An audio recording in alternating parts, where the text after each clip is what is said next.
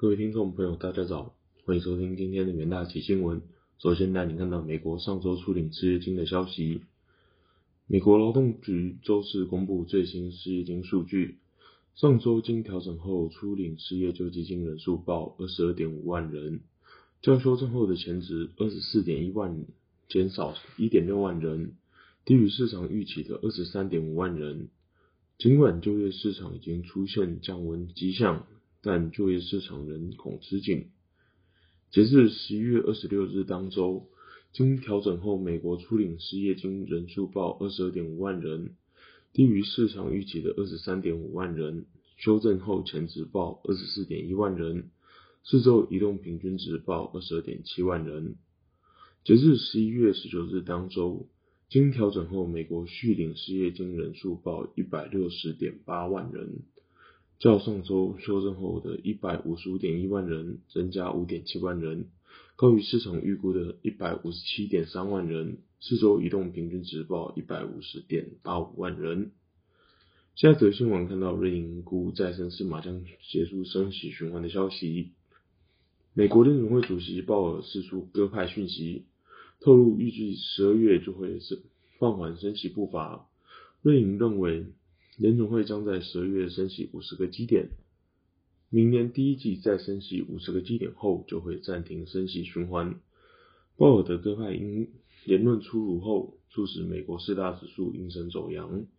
美国两年期以及十年期公债收益率分别下跌十六和十四个基点，来到四点三一 percent 以及三点六 percent，而美元指数也下跌零点八 percent。瑞银指出。联准会已经连续四次升息七十五个基点之后，市场预期联准会十二月将继续升息，但幅度放缓至五十个基点。尽管联准会可能放缓升息步伐，但市场对终端利率的预期并没有太大的变化。明年五月联邦基金利率期货仅下跌七个基点，来到四点九三 percent。瑞银指出。联联总会升息循环将继续拖累经济成长率以及企业利润。根据联总会最新政策会议纪要显示，美国经济明年陷入衰退的可能性几乎与勉强避免衰退的基准看法一样。联总瑞银认为，在金融机构收紧放缓标准，ISM 制造业指数可能进一步下降，以及美联总会预期升失业率将上升。这些因素都不利于企业盈余的表现。下则新闻看到日本货币政策相关消息。日本央行董事会成员野口旭周四表示，日本需要持续实施宽松货币政策，以改善仍低于疫情前水准的劳动力市场。但如果数据允许，退出宽松的时间可能会提前。作为大规模宽松的支持者，野口表示。近期推出超宽松政策的可能性很小，但因为需要更多的时间来确定薪资是否会上涨到足以使通膨持续保持在日本央行两 percent 的目标附近。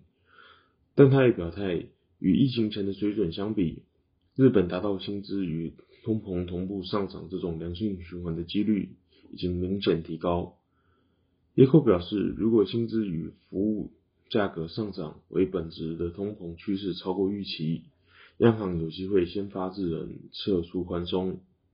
他指出，薪资与通膨上升的良性循环是日本央行两 percent 通膨目标实现的一个重要标准。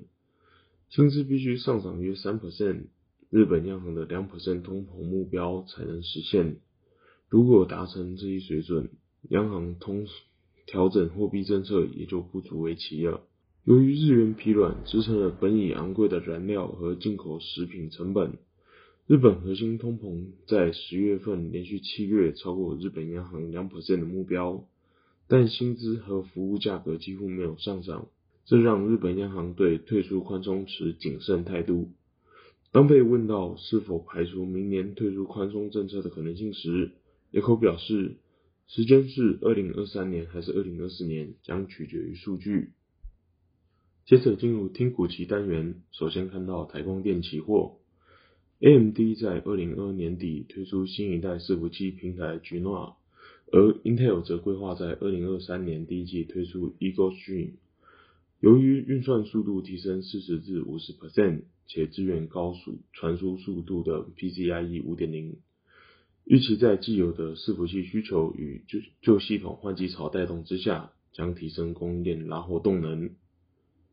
下一档个股期货看到光照期货，受惠于 IC 设计厂以及国际 IDM 大厂开案量持续畅旺，市场传出晶圆光照供应出现短缺情况。台湾光照近期持续接获客户订单，而订单能见度已看到二零二四年。预期在动能满载以及急单涨价效应之下，公司营收有望持续创高。下一档个股期货看到南电期货，外资券商高盛在近期报告中指出，受惠 Intel、超微、辉达等持续为高效能产品结合先进的晶片封装技术。将是未来驱动 ABF 窄板需求的关键动力，加上供应链库存调整已接近完完成，ABF 窄板市况将持续转佳。以上就是今天的元大旗新闻，谢谢各位收听，我们下周的元大旗新闻再见，拜拜。